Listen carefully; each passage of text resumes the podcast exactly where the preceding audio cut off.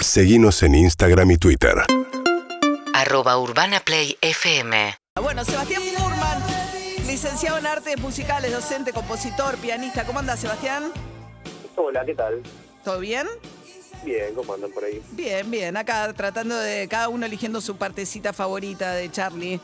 Que eh, nadie hubiese imaginado primero y principal que iba a cumplir 70 años, ¿no, Charlie? Que iba a llegar a cumplir 70. No, y no sabemos cuántos más. Vamos a ver. Bueno, Sebastián, eh, a ver, ¿qué, fue Charlie o qué es Charlie al, rock argentino o al rock latinoamericano?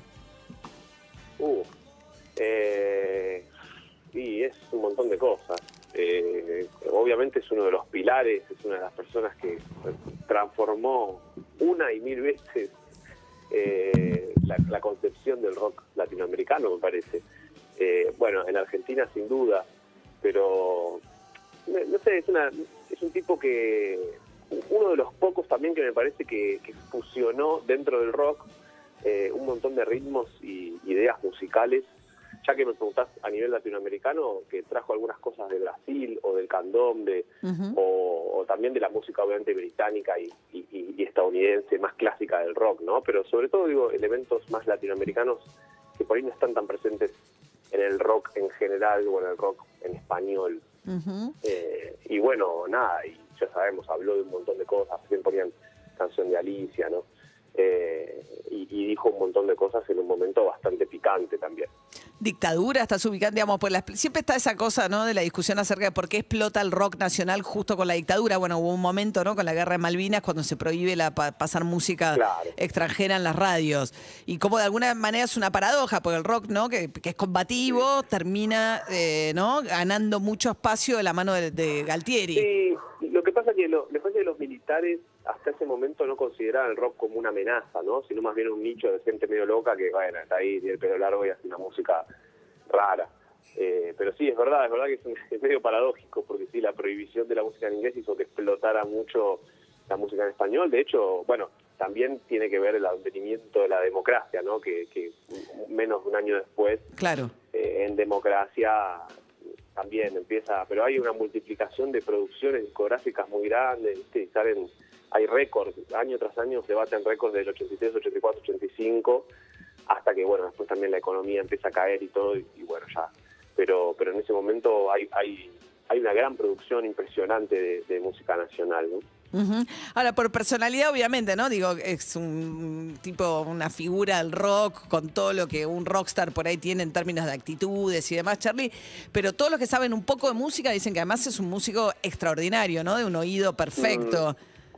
Sí, vos sabés que eso es algo que, bueno, yo en el podcast traté de rescatarlo también y siempre que, que puedo lo menciono porque este mote de genio, ¿no? Loco, que siempre está- van como de la mano un poco, eh, me parece que me queda chico en el sentido que yo no sé si es un genio, digamos, es un fenómeno obviamente, ¿no? Pero eh, me parece más, es más, más útil, me parece, rescatar su parte trabajadora como músico, como artesano, eh, un tipo muy obsesionado con, con realmente el trabajo fino con el sonido, ¿no?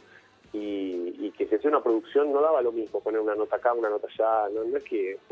eh, eh, digo, en toda su etapa de producción más lúcida, ¿no? Que fueron como 25 años. Claro.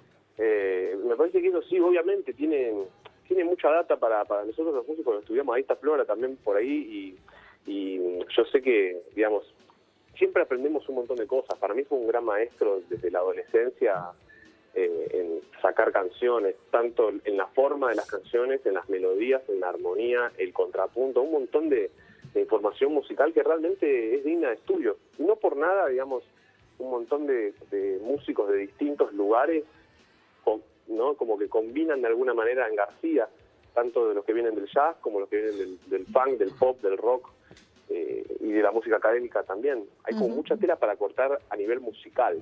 Claro. Bien, eh, Sebastián Furman es autor de un podcast de los más escuchados, se llama La canción sin fin. Analiza en ese podcast tres discos fundamentales de la carrera solista de Charlie, Yendo de la cama al living, Clicks modernos y Piano Bar. ¿Dónde podemos escuchar tu podcast, Sebastián? En Spotify y en las redes. Ahí va. Bueno, eh, lo buscan por ahí. Sebastián Furman, eh, docente, compositor, pianista. A propósito de Charlie García cumpliendo 70 años. ¿Qué vas a hacer mañana para celebrarlo?